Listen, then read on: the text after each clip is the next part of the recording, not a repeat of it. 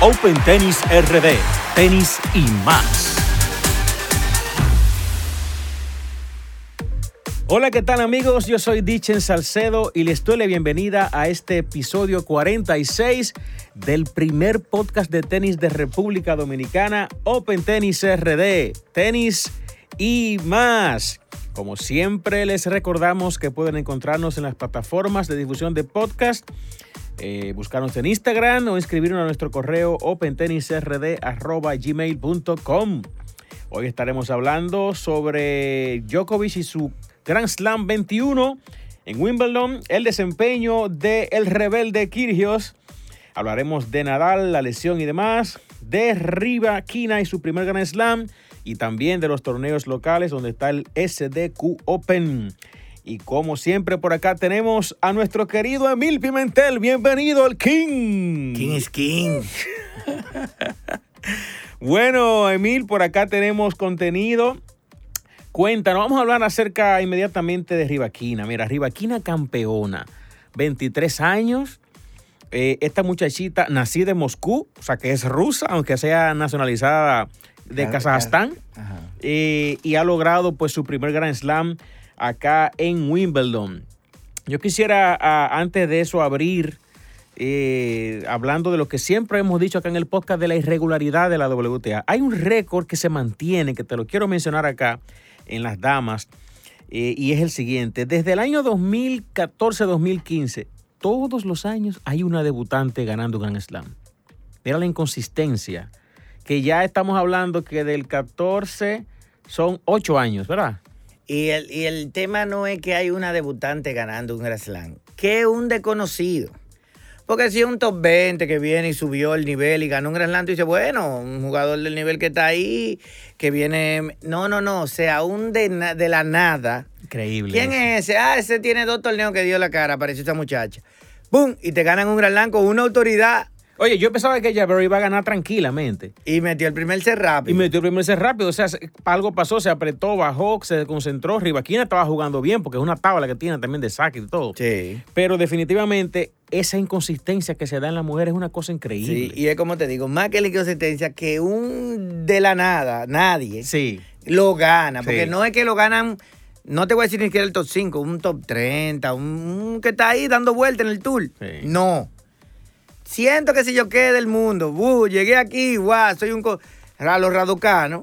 Sí, Raducano le pasó también a, ¿cómo se llama esta? La Andrescu. Andrescu cuando, cuando llegó y se pensaba como que y tampoco se desapareció. Que está 50 del mundo ahora. Increíble, o sea. No, es una cosa que eso es increíble. Oye, e, es una pena. Y ahí mismo yo quisiera aprovechar y hablar acerca de esta situación que ya obviamente hablamos aquí en el podcast, de cómo la ATP quitó los puntos en Wimbledon. Y lo triste que es esto, porque fíjate e, el caso de Djokovic que ganó, defendió sus 2.000 puntos y cayó al lugar número 7. Sí. El caso, por ejemplo, del mismo Kyrgios que hubiese, hubiese entrado al top 20, tú sabes, y se va a quedar altísimo por allá y todos los demás. Esta misma Rivaquina va a estar, va a estar también lejos, ¿tú entiendes? Y habiendo ganado un Grand Slam. Sí. Eh, es triste que esto se haya quedado así. Entendemos, hablamos de que la política es otro mundo, todo lo que tú quieras, pero es lamentable. Mira, Kyrgios pudo, haberte, eh, pudo haberse metido bastante más cerca, creo que 23, algo así. Sí, era 1200 puntos. ¿Me entiendes? 1200 puntos. Eh, pero bueno, así, así es la cosa de la política. No, lo lindo no es que no suman, es que se les restan lo que tenían. Se les resta y Es un efecto doble. doble, porque se les resta y no suma nada. Es una, es una pena. Que baja más. Si había ganado algo del anterior, mira, Jokovic bajó al 7. Sí, Aunque a Jokovic yo sé que no le importa, es un coco, porque Jokovic lo que le importaba era ese 21. Él no le importa un coco ese, ese, ese ranking ahora, en estos momentos no es su top of mind. Pero sí a jugadores como tú dices, como Kirio, que tal vez buscando posición para no estar viendo los top adelante, sino ir un poco más suave, le, no, lo, eh, no lo ayuda mucho ahí. Sí, sí, vamos a hablar entonces de Nadal. Rafael Nadal se retiró por lesión abdominal. Eh, y yo quisiera aquí hablar sobre, bueno, ya hablamos acá en el podcast sobre, sobre que no iba a participar en Wimbledon, lo pudo lograr, pudo hacer el tratamiento del pie, llegó al torneo, se vio en muy buena forma jugando se veía como una seria amenaza al título y en ese, en ese partido contra Fritz se lesiona. Ya él traía el abdomen eh, resentido, porque sí pude, pude leer que él ni siquiera estaba practicando saque en esos días y eso. Pero es, es una vez más repetitivo cómo estos jugadores no logran aprovechar las oportunidades. Porque Fritz tenía ese partido prácticamente en el bolsillo. Fritz tenía ahí todas las de ganar y se desconcentró. Sabemos lo difícil que es ver un oponente de, mermado. Pero como tú no me achacas ahí. Es que son malos mentalmente. Yo que hasta lo dijo, después que le ganó a Sinner y le ganó a que le, después de dos Sinner fue otro. Sinner, también este, tenía el partido. ¿A cuál fue el otro que le cogió un cialante y después le metió los varios, tres? Ah, Norri también. Norri también. Que Djokovic dijo, esto es un juego mental. Dios Esto es 60% mente. Y se nota que todos estos Gong y todos estos jugadores de ahora son débiles de mente. Oye, Nadal le baja 30 millas por hora al saque. Y tú no veías a Freddy que quemándole ese saque, ni plantiéndolo, ni poniéndolo a correr para todos lados. Entonces tú decías, ¿y cómo es que estos tipos analizan el tenis? Tú estás viendo que el rival te bajó la potencia porque no puede. ¿Cómo ya tú no, no aproveches eso a tu favor? Pero fíjate lo que dijo, lo que dijo él después, que él le fue más incómodo jugar con el saque más débil que con el saque normal. Pero si yo lo agarro con esta silla. Cuando era un segundo saque prácticamente. Si te agarro con esta silla, te lo free. Dios mío. bueno, pero la verdad es que el retiro de Nadal a mí no me gustó porque yo quería ver ese juego contra Kyrgios. Yo, yo estaba loco por ver ese Para mí, Nadal. Nadal se, Nadal se, fue con, free, con su dolor porque él sabía que aún así. Cuando él fue y practicó al otro día. No, vio que no. Y no que vio, que él dijo, como estoy, a, a Kiryu no, a Kiryu no le voy a ganar. A ese saque, a ese juego, no, así como estoy no puedo. Entonces cuando él probó ahí, si hubiera sido cualquier otro que se mete un garín que aparece ahí que, le gana a Kiryu, él va y lo juega. Él va y se mete diciendo, bueno, le gano a Garín y veo el domingo si me recupero para Djokovic. Pero cuando él vio, es Kiryu, está jugando bien y yo no estoy en condiciones, entonces él dijo, no, no vale la pena ni jugársela. Sí, porque él fue Por eso ni se la jugó. Sí, él fue a probar. Y dijo, como estoy en estas condiciones, voy a hacer un papelazo con Kiryu. Y no le voy a dar ese papelazo. Oye, la verdad es que penoso porque yo entiendo que Nadal tenía muchas, de haber estado normal, silencio, muchas posibilidades de meterse en final y cuidado si ganarle a Djokovic. Bueno, yo, yo veía a Djokovic, yo, yo di a Djokovic como favorito, lo veía por encima, pero yo entendía que Nadal como estaba jugando de bien como estaba, y es un guerrero, Djokovic estaba siempre perdiendo el primer set. Y, no es lo mismo Djokovic contra uno de no es Vitri contra un Vitri al frente, que él le pierde el primer set. Obviamente eso no lo da, no da por, seguro. Pero hubiera sido interesante ver esa final contra Nadal. Habría que ver. Pero así, así es la vida. Pues entonces hablemos un poco acerca del desempeño del rebelde Kirgios. Kirgios finalmente llega a una final, para la redundancia, de un Grand Slam. y un desempeño muy bueno en, en el torneo. Se puso para eso, como dicen, eh, obvió la tierra, la gira de tierra batida, se concentró a jugar césped desde tempranísimo y llegó a Wimbledon puesto para eso y tuvo un excelente papel. ¿Qué tú opinas de Kyrgios y su desempeño en el Wimbledon? Para mí Kyrgios solo le gana a Kyrgios. Kyrgios tiene todo el tenis de esa superficie, igual en canchadura, tiene el tenis para canchadura también. Pero en esa superficie le gusta jugar ahí, le gusta Wimbledon. Fue ready, jugó bien, tuvo un partidazo con Tisipa que lo saca y después de ahí se encontró jugadores que no eran de grama. Y él, siendo un jugador de grama, impuso, su posición. Le dio 13 a Garín rápido. Le dio, no me recuerdo a quién fue el otro, que le dio 13 antes de Garín. Hubo uno antes de Garín que le dio 13 también. Porque él es un jugador de césped bueno y esos no eran jugadores de césped. y él le gana contundentemente a esos dos. Después iba a tener una buena prueba con Nadal no la logra porque Nadal lamentablemente tiene que retirarse por el tema de la, elección. Sí. Y ahí... y además tuvo, competencia, tuvo resistencia de, Nakashima, que curiosamente le dio un juegazo. Sí, pero Nakashima fue él mismo con el hombro, con la cosa. Nakashima no era un rival para él. Y él sí con Nadal tal vez hubiera visto un rival de nivel porque le iba a exigir mentalmente un juego más. Pero, pero muy bien, para mí Kirill bien, todavía tiene que manejar los demonios que tiene. Sí. Es su forma. Ahora vamos a hablar de, eso, de ese partido de la final y cómo, cómo transcurrió todo, cómo arrancó él, lo bien y cómo pasó. ¿Cómo tú lo ves de cara a los, a, los partidos, al, torneo que viene como US Open, Cincinnati, esos, canchaduras? ¿Cómo tú lo ves? Yo lo veo muy bien porque Kirius, si va enfocado, tú sabes que ahora se gana su cuarto. Ahorita se, metió un millón cincuenta mil libras loquera, tú sabes que Kirius medio loco. Pero si él va enfocado, como vino aquí, eh, es mejor que todo ese John de ahora. Él Sí, tiene mucho más sí. tenis.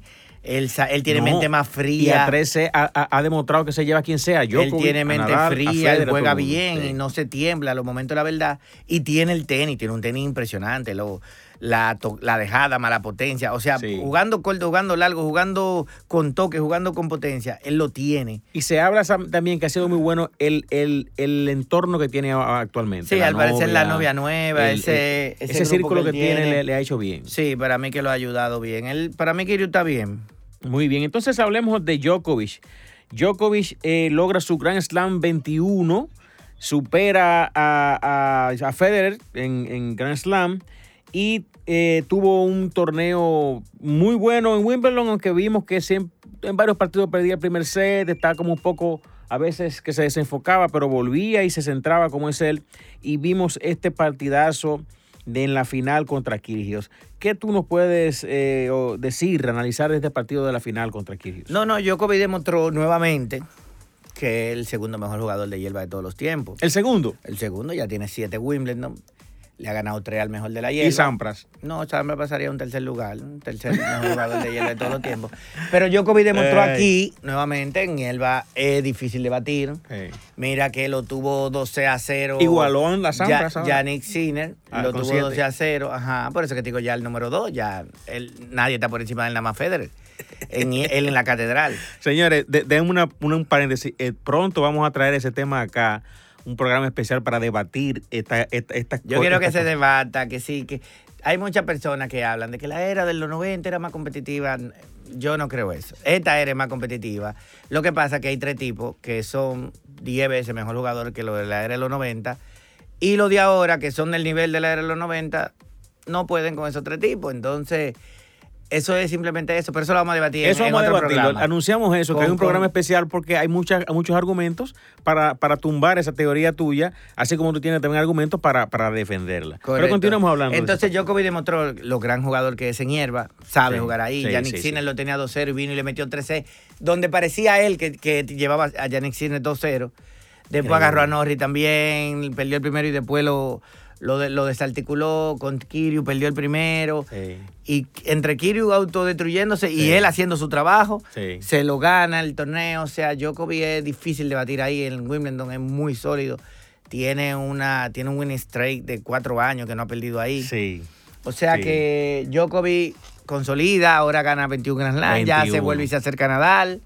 Tú sabes que esa guerra por quedar con lo más- la mayor cantidad de Grand Slam entre él y Nadal, porque no veo a Federer ya en esa carrera, ya Sí, no, le no, veo posibilidades. retiro ya, sí. Inclusive habló de que ya el tenis Sí. no es su vida, que él ya, Ya comienza a decir declaraciones. Ya él está hablando de que si no es competitivo es mejor parar. Ya parece que se está dando, alguna práctica o algo él está haciendo. Y se está dando cuenta que, Que ya no no. es. Y ya está acomodando el camino de que, bueno, señores. Para mí en Basilea él se va a retirar este año.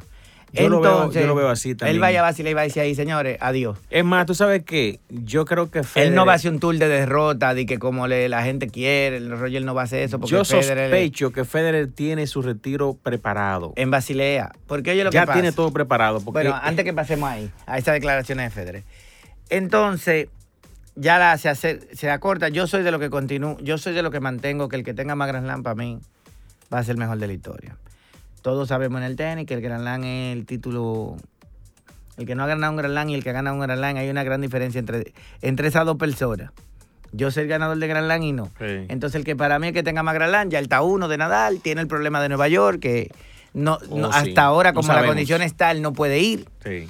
Hay que esperar a ver qué pasa, pero Nadal sigue ahí, Nadal, Nadal pico adelante. Sí, sí, definitivamente. Ese es un tema también que vamos a tocar por acá exclusivamente de quién es el mejor de la historia, cuál es el GOAT y, el GOAT y todo esto. Ya hay, hay muchos argumentos, es subjetivo el tema eh, y, y hay mucha, Sí. mucha tela que cortar. Pero bueno, llegado el momento hablaremos de eso porque hay muchos argumentos que, que analizar por ahí. Eh, hablando de eso mismo de Federer, Federer ha anunciado que va a jugar la, Labor la Cup. Labor Cup y que va a jugar Basilea. ¿Cómo, ¿Cómo tú ves el panorama de Federer? Yo Eh, pienso que Federer se va a retirar en Basilea. Es mi pensar, porque cuando lo oigo diciendo no, eh, voy a jugar Labor, todos sabemos que es un negocio de Federer, lo está haciendo Sí, para sí, llenar, sí, para vender taquilla. Y voy a jugar Basilea. Entonces ahí se me abre la pregunta. ¿Y por qué tú vas a Basilea? Porque es su casa, ¿no será porque es su casa? Ajá, ¿y a buscar qué? Porque ve el año que viene cuando tú estés listo. Porque tú vas sin, sin estar listo. Porque tú dices, no voy a jugar más nada. Tú sabes que Federer, si quiere jugar todo lo que hay de ahí para allá, lo puede jugar. Lo invitan en lo que, en lo que él ama Ah, que no, lo no, invitan. claro, claro. Le dan ese guaycal sin averiguar. Claro. Entonces Federer dice, juego level en septiembre. Y de ahí, ¡fup! directo a Basilea. ¿Qué tú estás buscando en Basilea? Sí, e- es sospechoso. ¿Qué tú estás buscando en Basilea que tú no puedas buscar en París? Donde van los mejores. Tú sabes que a mí la, la única, el único elemento que me hace no pensarlo al 100%, o sea, no afirmar al 100% de que él se retire en Basilea. Yo sé lo que creo que se puede retirar en Basilea. Pero como él es tan de Wimbledon, yo creo que él va a tratar no. de extender, de Es ver él sabe, cómo se retira en Él Wimbledon. sabe, él algo ha hecho en su práctica. Y ahora está dando declaraciones ya acerca de eso. Sí, eso vi. Ah, que yo mi vida, yo, yo he vivido bien sin el tenis, el tenis es parte de mí, pero no es mi, no, no, yo no soy solo tenis. Y dijo que si no es competitivo, ¿para si qué? tú no eres competitivo es mejor parar. O sea, para mí ya él está viendo algo en las prácticas y la cosa que le está diciendo, mira, ya tú no vas para ningún lado, Federer. Sí. Y entonces él no es un jugador de Federer, la trayectoria de Federer no es para ir a dar- a dar- está dando No. Como jugadores que lo que van a recoger y que No. cuarto primera ronda, Federer no va a hacer eso. No. Para no, de- no tumbar su Y imagen. ojalá que no lo haga, ¿eh? No, no, él no va a caer en eso porque Federer con qué necesidad. Yo por eso critiqué aquí a Serena, que no me gusta ver a Serena dando Está bien, pero show. Serena no Federer fue, pero no fue de que en un tour de despedida. Serena fue creyendo que tenía algo en Wimbledon, no se le dio. Y va a US Open. Ahorita en US Open le va mal y ahí mismo dice, señores, ya me di cuenta que De- me equivoqué debería. y me voy. Ah, ah, Hay una teoría que dicen que tanto Serena como, como Venus están esperando que Federer se retire para ir a retirarse. Pero pienso que en Basilea fácilmente Federer este año dice, señores, gracias. Y puede visitar los torneos ya a modo de visita y que le hagan reconocimiento y cosas de esas. Pero no veo a Federer, eh, para mí es muy sospechosa. Esa, voy a jugar Basilea, es sospechoso. ¿Y qué tú crees de Nadal, que, que- que está teniendo cada vez más y más situaciones? Es Eh, que hay que ver el tema del pie, es delicado, lo que él hizo con el pie, lo que está haciendo. Es muy arriesgado. Sí, muy arriesgado. Entonces no sé qué tanto él vaya a prolongar eso. Él cuando se fue de Wimbledon se despidió de todo el personal, Sí. uno a uno, algo raro. Muy Entonces, bonito el video. Algo raro. Hay que ver si ya en la mente de ellos también está, ya vamos a tirar este año y deja eso así, que te va a joder. Él está, él está, él está tirando. ya él dijo en las últimas declaraciones, cuando no una vaina y la otra, también él se puede estar cansando. Viéndose que estoy Sí, ahí, no, pierdo no es la posibilidad. Hay que ver si él va a llegar a Nueva York. Si Nadal no va a ir para Nueva York, olvídate que Nadal va a ir a la Level Co a cobrar los cuartos de Federer. Y también este año lo va a dar por sentado. Porque ya Nadal también lo que está buscando es Slam. Nadal no está Sí, buscando más claro, nada. claro, claro. Bueno, pues entonces pasemos al tenis local. Tenemos por acá el SDQ Open, que ya está desarrollándose de manera regular después de las lluvias. Cuéntanos tú como director técnico cuáles son las, la- la- las, las situaciones que se han dado, el, des- el desarrollo, los partidos, cómo va todo, ni- a qué nivel va el torneo, qué se espera y demás. Bueno, el torneo ya ha efectuado 58 partidos de 150. Estamos Mm. ya en un 30 y casi un 40%. Esta semana esperamos quedar en cerca del 80%. Y ya la semana que viene concluir, tentativamente, estamos pensando tal vez el jueves 21 concluir, con Dios mediante. Entonces, no, el torneo ha avanzado de manera espectacular, han habido sorpresas, se llevaron al finalista del cementerio, Bernardo Rivas. En la división 3, el, el Daniel se llevó a Peremella. eh, Edgar se llevó a Jamit el día de ayer. Se llevaron a Edwin Río en primera ronda en la división 5. Eh, Ángel Frías se llevó a Raúl Aguayo. Han habido muchas sorpresas. Sí. El- se ha creado un ambiente espectacular. ¿Cómo- Te puedo decir, eso? yo que hago mucho, dirijo muchos eventos de tenis. Se ha creado una atmósfera increíble. Todos los días va mucha gente. Van a apoyar a sus jugadores, se sientan ahí, arman una atmósfera muy bonita. Todo el mundo en alegría, cada quien empujando el suyo. Eh, Se dan un trago. Ahí, gracias Stoli, gracias a Perrier, gracias a la Casa Brugal y la pasan súper bien. Se ha dado un ambiente increíble. Pocos eventos yo he visto que han podido generar ese ambiente que se ha generado ahí. Excelente, bueno, pues nosotros queremos desearle lo mejor al, al SDQ Open, que pueda concluir así como se ha visto, el entusiasmo que ha eh, pues generado en la comunidad tenística. Y así dicen, anunciar que tú tienes que hacerle la entrevista ya a Dore y a, y a Néncido, que son los los cabezas de ese Correcto. evento, para que den sus impresiones del tenis, que ellos están incursionando ahora en el mundo del tenis, vienen del básquetbol, vienen de la pelota, vienen del fútbol, vienen de diferentes eh, Disciplinas. ramas de disciplinas deportivas y ahora están incluyendo en el tenis. Bueno tal vez tener un acercamiento desde Open Tennis para ver sus impresiones y qué le ha gustado y qué se han quedado del mundo del tenis. Excelente, excelente. Así lo haremos. Bueno, pues entonces, eh, para como información, tenemos que se está trabajando, como ya ustedes saben, en la Champions League, la próxima versión que será anunciada eh, eventualmente, próximamente. También por ahí viene el RD Open, que será en agosto. Eh, este evento Challenger profesional ATP, 125 puntos que se reparten. y también tenemos el torneo de Aneudi, el Prospect Tennis que se va también a desarrollar en el mes de julio ahora. Eh, y así estamos. La Brothers Cup también tendrá su otra edición. Etapa en agosto, el último fin de semana de agosto. En agosto, que viene por ahí, entre otros torneos eh, interesantes. Así es que, bueno, pues este ha sido un episodio resumen en donde hemos eh, tocado acerca de los temas más importantes acontecidos en esta última semana. Queremos dar las gracias por la sintonía y decirles que la próxima semana tenemos, tendremos un tema especial, ya no cubriendo lo que ha acontecido, sino temas específicos para llevarle un poco también de información y de formación a toda la comunidad que nos escucha a través de Open Tennis RD. Así que gracias, Emil, como siempre, por estar con nosotros. A ti, Dicho, por la oportunidad. Así que nada, señores, será hasta la próxima y que Dios les bendiga.